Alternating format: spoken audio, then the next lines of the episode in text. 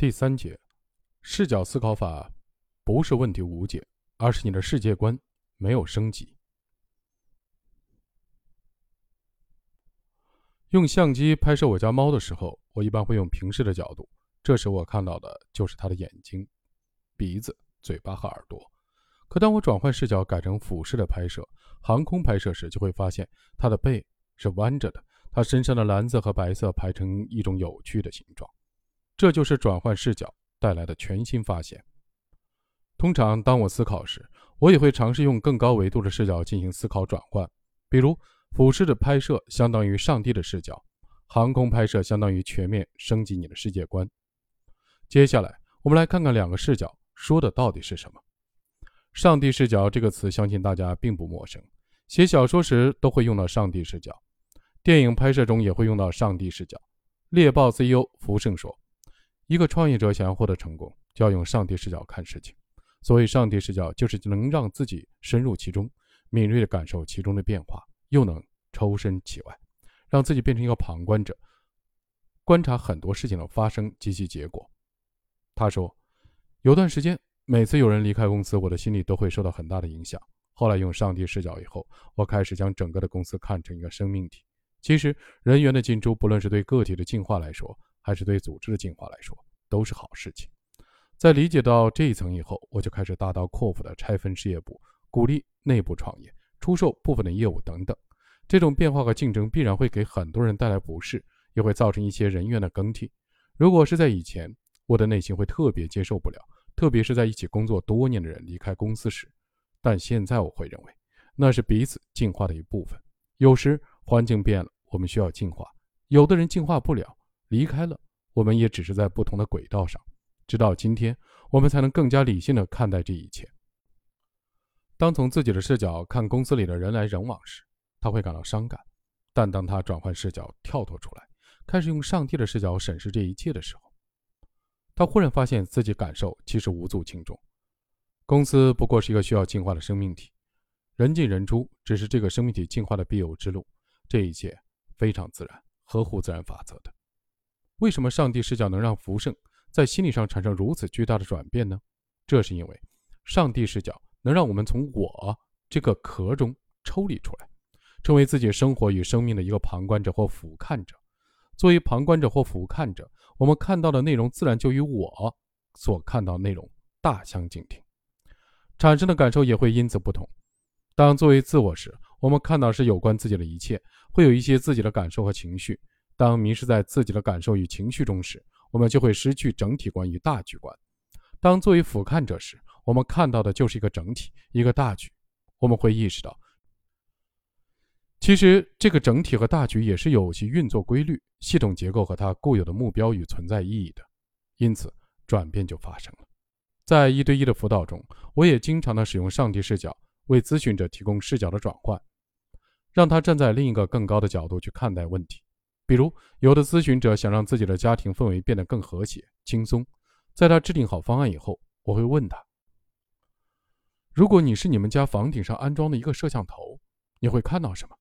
这时，咨询者就会用上帝的视角俯瞰家中的一切，从而察觉更多，有更多的发现，从而让改变自然发生。瑞 W.O 在《原则》中写过这样一种思考方式：高层次思考。从本质上来说，这也是一种上帝视角。人类拥有独特的从更高层次俯视的能力，这不仅适用于理解现实和现实背后的因果关系，也适用于俯视自身和周围的人。我把这种超越自己和他人的处境，并客观的俯视处境的能力，称为更高层次的思考。更高层次的思考能让你发现生活中的各种因果关系，利用这些因果关系得到你想要的结果。他还写道：高层次思考不是指级别高的人所做的思考。而是指自上而下的审视事物，就像你从外太空看你自己和整个地球，从这个绝佳的角度，你会看到大陆、国家和海洋之间的联系。拉近镜头，你还可以看到更多的细节。你可以近距离的看到你的国家、你所在的城市，最后看到你身边的环境。因为有了这个宏观的视角，你对事物就有了更深刻的洞悉。这比你仅仅围着自己的房子打转好太多了。可见，上帝的视角能给我们带来两种改变：第一，让我们用一种完全的无我的姿态看待一切，不再沉溺于自我的情绪和感受里。第二，让我们拥有更宏观的视野与更清晰的洞察，从而做出更准确的决策与判断。有一名美国的前宇航员搭乘宇宙飞船去了太空，他每天从太空遥望地球。一开始，他关注是哪里是他自己的国家和城市，哪里是别的国家和地区。然而，随着在太空中工作的时间越来越长，他开始被这个蓝色的星球整体的美深深打动。回到地球以后，他决定把在太空中看到的蓝色星球展示给大家，展示给来自全世界不同国家的人们。于是，他成了一位进行环球演讲的慈善大使。呼吁全人类保护地球，让大家意识到，在地球上生活的不同国家和种族的人，其实属于同一个整体、同一个系统。从这个故事中，我们可以看出，这位宇航员对整个宇宙的全新的认识，将其固化已久的关于国家与国家、城市与城市的认知的界限完全打破。这背后隐藏着的是一个人世界观的变化。那么，什么是世界观？我们可以把它理解为一个人对整个世界以及人与世界关系的总的看法。和根本观点。纵观世界观的演变，我们会发现，我们对于这个世界的看法，对于自己所居住宇宙的看法，以及对自己在宇宙中位置的看法，一直都在发生变化。在亚里士多德的世界观中，地球被认为是宇宙的中心，日月星辰都在围绕着地球做圆周运动。可后来我们知道，地球并不是宇宙的中心，日月星辰也不是绕着地球转的。在进化论之前，人类认为自己是特殊的。而通过进化论，我们第一次意识到人和其他动物并无本质的区别，人也是从动物演化而来的。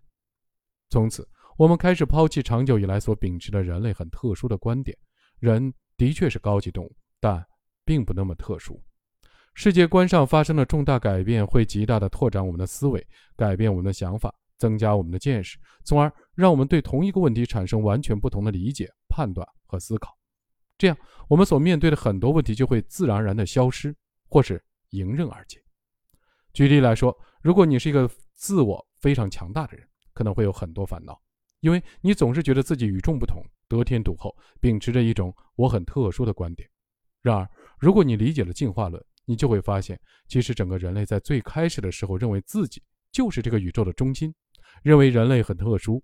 但随着科学技术的发展，人类逐步的意识到人类并不特殊，而你呢，是真的特殊吗？可以特殊到别人都该以你为尊、以你为主吗？或者别人一个不经意的表情就会让你感觉到一种轻蔑和侮辱吗？还是说，其实你和其他人一样，不过是一个并不特殊的普通人？当你的世界观真正的发生改变的时候，很多现在困扰你的问题都将变得不复存在。你看问题的方式和看世界的方式也会在不经意间发生变化。著名的科幻小说《三体》是一部我非常喜欢的小说，因为它将我对于人类和地球自身重要程度及地位的信念从一百分降到了零分。自此，我的世界观被彻底的刷新了，我看待事物和问题的角度发生了巨大的改变。太阳系预警系统已经于五个小时前证实。对本星系的黑暗森林的打击出现，这是一次维度打击，将把太阳系所在空间维度由三维降至二维，这将彻底的毁灭太阳系中的所有的生命。预计整个过程在八至十天内完成。截止公告发布时，太阳系三维空间向二维的跌落仍在进行，且规模正迅速扩大，速度正迅速加快。已经证实，脱离跌落区域的逃逸速度为光速。政府提醒所有的公民，逃逸速度远大于目前人类宇宙飞行器的最高速度，逃亡成功的可能性是零。这段与平静中蕴藏着巨大毁灭力的文字，正是来自《三体》。在看到太阳系被宇宙中其他的星球实施降维打击，从三维打压到二维的平面的时候，如果你当时正站在宇宙中目睹这一切，不知你的内心会涌起一种怎样的感受？我们可能会想，原来我们一直以为很了不起的地球和太阳系，竟然如此的不堪一击，人类竟然如此的渺小。这时，再面对眼前的痛苦和纠结，你会有什么样的想法？你对自己重要性的认知又会发生什么样的变化？这就是截然不同的世界观，带给一个人的完全不同的认知和感受。比如，你可能会变得不再那么以自我为中心，当你不再以自我为中心的时候，以前那些不断困扰你的问题可能会自行的消散，不再成为问题。这就是视角转换后两种的思考法：上帝视角以及全面升级你的世界观。其实很多问题并非无解，只是你的世界观没有升级而已。最后送给你一句普鲁斯特的话：真正的发现之旅不在于发现新的风景，而在于获得新视角。